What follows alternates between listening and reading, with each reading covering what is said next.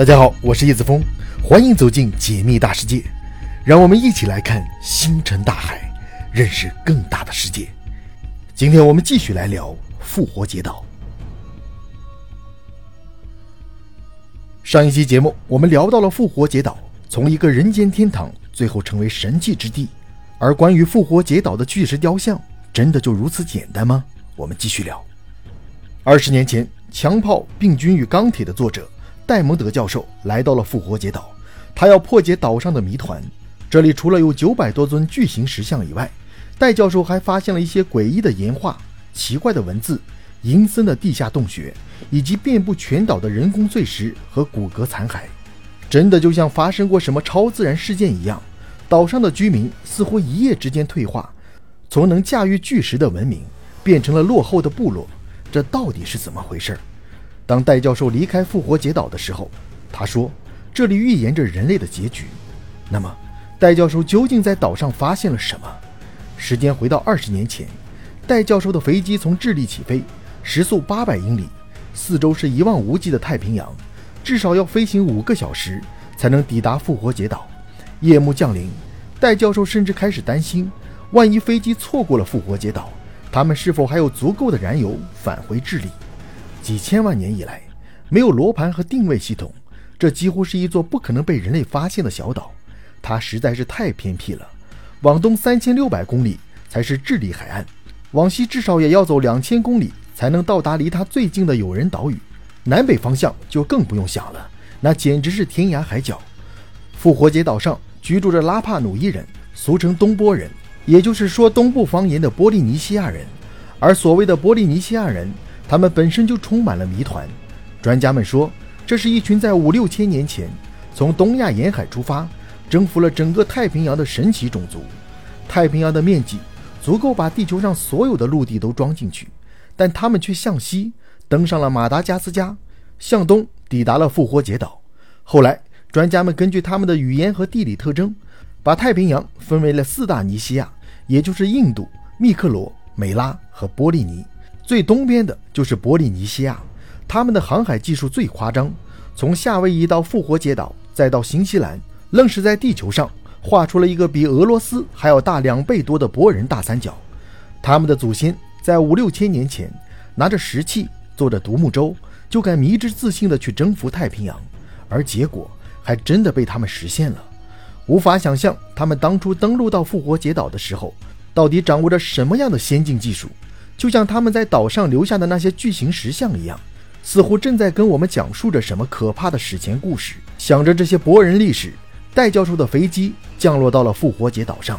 当地的博人向导来迎接他们，说了一句：“欢迎来到世界的肚脐。”没错，世界肚脐，这是博人对复活节岛的称呼。他们从来都知道，这是孤悬海外的天堂，或者说是地狱。博人向导接着介绍。复活节岛在他们的语言中还有一个名称，叫做“仰望星空的眼睛”。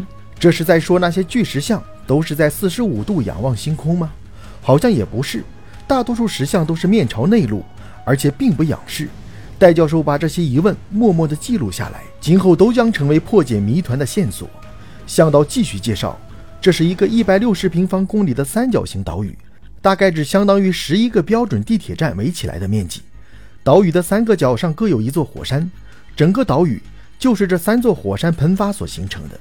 因此，整个岛屿上只有三种石头：硬度为五点五左右的火山岩，七点零左右的玄武岩和六点五左右的黑曜石。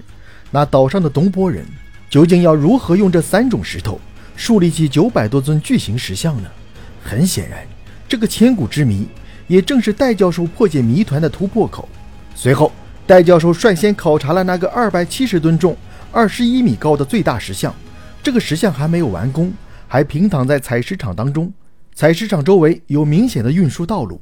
通过对道路和采石场的研究，戴教授破解了第一个谜团：石像是怎么造出来的？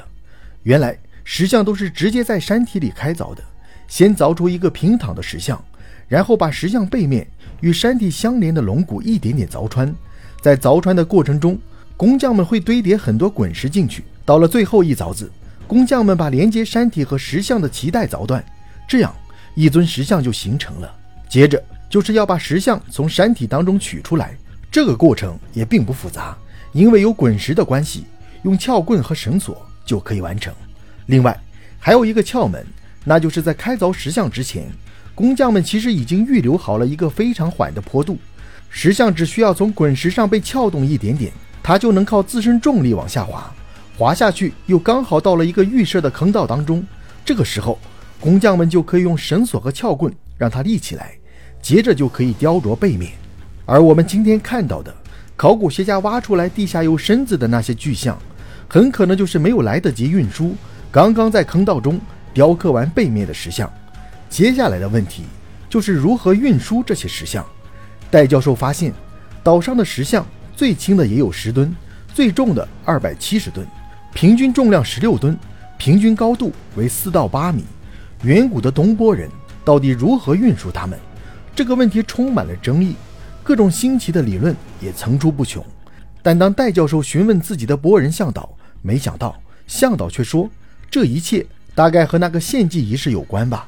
向导说，在波人的传说当中，石像在被剪断脐带之前，会有一个盛大的献祭仪式，等到仪式结束，石像就有了灵魂，所以这个时候石像会自己站起来，然后由工匠们给他们穿上裤子，再雕刻出象征身份的腿部纹身。然后石像就彻底活了。他们是自己走到阿胡平台上去的。这里的阿胡平台，也就是安放好几尊石像的长台子，这也是当年东波人修建的配套建筑。显然，这个传说并不是胡扯。剪断脐带，石像自己站起来，这都和前面戴教授考察出来的制造过程类似，可能是在描述远古工匠利用重力搬运石像。那如果这样的话，最后这段描述，石像自己走到阿胡平台上。会不会也是在暗示，东波人依旧是利用重力完成了对石像的运输呢？